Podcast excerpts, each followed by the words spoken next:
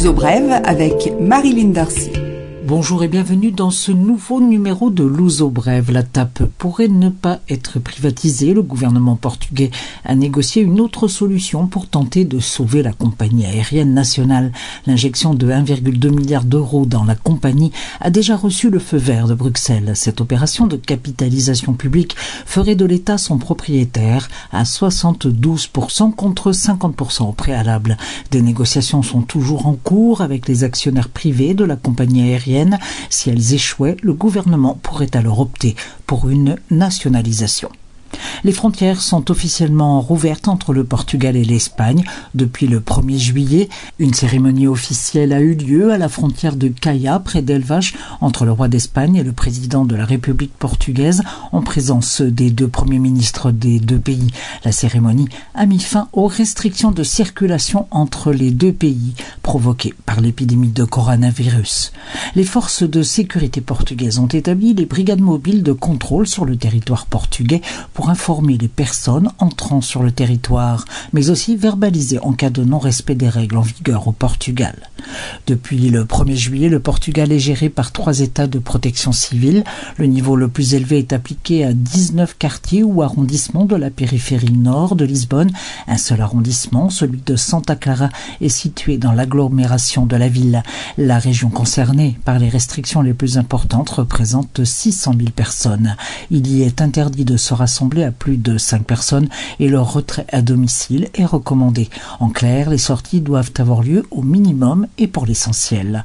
Le reste de l'agglomération Lisboa a été placé sous le niveau 2 de la protection civile, dit de contingence. Les rassemblements sont autorisés jusqu'à 10 personnes et c'est 20 personnes pour le reste du pays. Tout le Portugal est concerné par l'application des mesures spécifiques de contrôle. En effet, les contrevenants sont susceptibles d'être verbalisés et de payer une amende entre 100 et 500 euros. S'il s'agit d'établissements ou d'entreprises, alors l'amende peut être comprise entre 1000 et 5000 euros. Les bars doivent fermer à 20 heures, les restaurants peuvent servir jusqu'à 23 heures dans leur périmètre. La vente et la consommation d'alcool sont interdites sur l'espace public. Le port du masque et le respect de la distanciation sociale sont exigés dans tous les endroits publics. Les centres commerciaux peuvent rester ouverts jusqu'à 22 heures. Le Portugal et neuf autres pays européens font l'objet d'une procédure de la part de la Commission européenne en matière de remboursement des billets d'avion. Bruxelles rappelle que dans ces pays et selon la législation européenne, les voyageurs peuvent opter pour le remboursement du billet d'avion en cas d'annulation par la compagnie aérienne. Or, il est fréquent de se voir proposer un avaloir souvent appelé cher au Portugal, alors que le citoyen a le droit de choisir. Les pays ont deux mois pour proposer une réponse conforme. Les sociogérants d'entreprise obtiennent le droit de bénéficier du système de chômage partiel. Les montants versés à titre de compensation iront de 635 euros à 1905 euros. Les travailleurs informels, ceux qui échappent à toute forme de contrat de travail ou obligation contractuelle, vont pouvoir recevoir une aide. Il s'agit de personnes sans protection aucune. Cette aide de 438 euros mensuels oblige la personne à s'inscrire à la sécurité sociale pour une durée minimum de 36 mois. Le paiement des contributions sociales sera pour partie effectué sur les 4 mois d'attribution de l'aide de juillet à septembre. 4 restaurateurs sur 10 envisagent de mettre la clé sous la porte. C'est ce qui ressort d'une enquête réalisée au auprès de 1500 entreprises de ce secteur. 47% des entreprises interrogées ont eu recours au chômage partiel et ont l'intention de le maintenir en juillet. Sans cette aide, elles n'auront pas la possibilité de payer les salaires. Également, la moitié des entreprises de logement local n'ont eu aucune occupation en juin et 41% seulement 25% d'occupation. Pour les trois prochains mois, la perspective n'est pas réjouissante. L'uso brève, culture. Les suggestions culturelles, tout d'abord le festival de théâtre d'Almada qui débute ce week-end en raison du coronavirus. Le nombre de spectateurs par représentation est réduit de moitié. Pour contrebalancer cette perte d'audience, le festival va durer jusqu'au 26 juillet.